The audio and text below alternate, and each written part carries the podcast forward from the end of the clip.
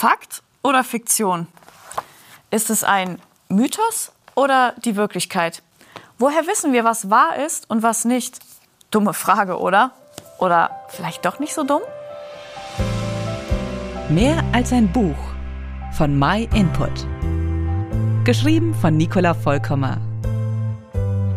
Im letzten Video unserer Bibelreihe ging es um die ersten Argumente dafür, weshalb die Bibel oft so scharf kritisiert wird. Dabei ist ein großes Problem, dass uns die Bibel dazu auffordert, mal darüber nachzudenken, wer eigentlich das Sagen in unserem Leben hat. Heute geht es um ein ganz anderes Argument, nämlich darum, dass immer wieder angezweifelt wird, ob man die Bibel historisch gesehen eigentlich für wahr halten kann. Eine der kuriosen Taktiken moderner Bibelkritiker ist der Versuch, den Begriff Geschichtlichkeit zu entwerten.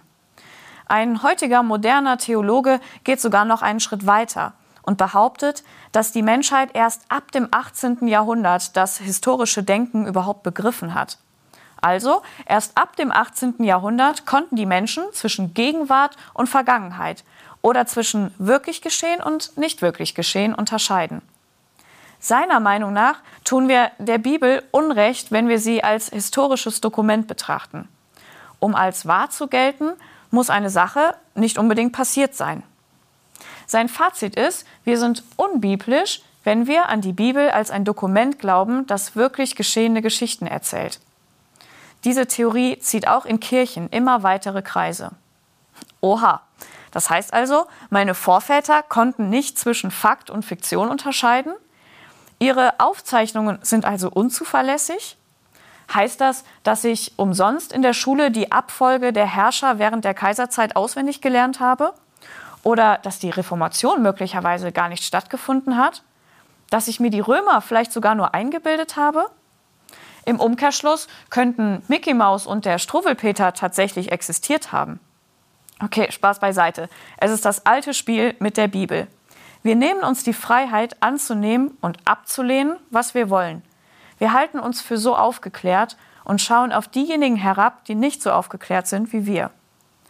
Der hochintelligente Arzt Lukas in der Bibel hatte genau dieses Spiel durchschaut, als er seinen Bericht über die Ereignisse, die geschehen sind, in der Bibel mit folgenden Worten einleitet. Er sagt, die Ereignisse, die bei uns geschehen sind und die wir von denen erfahren haben, die von Anfang an als Augenzeugen dabei waren und dann den Auftrag erhielten, die Botschaft weiterzusagen. Und dann richtet er sich an den Adressaten und sagt, so kannst du dich von der Zuverlässigkeit der Dinge überzeugen, in denen du unterwiesen worden bist.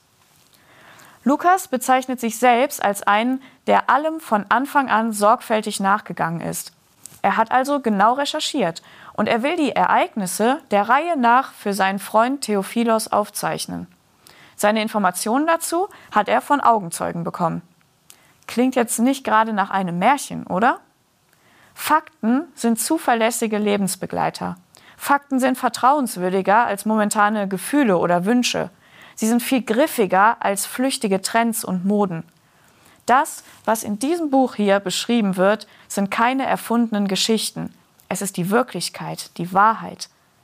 Wir wollen dir gerne in den nächsten Teilen noch weitere von diesen Tatsachen vorstellen, die du in der Bibel finden kannst.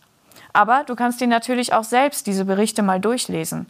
Solltest du keine eigene Bibel haben, dann kannst du gerne kostenlos eine über unsere Website bestellen. Vielen Dank, dass du den My Input Podcast gehört hast. Wenn du mehr wissen willst, geh auf unsere Website myinput.it oder folge uns auf YouTube, Facebook und Instagram.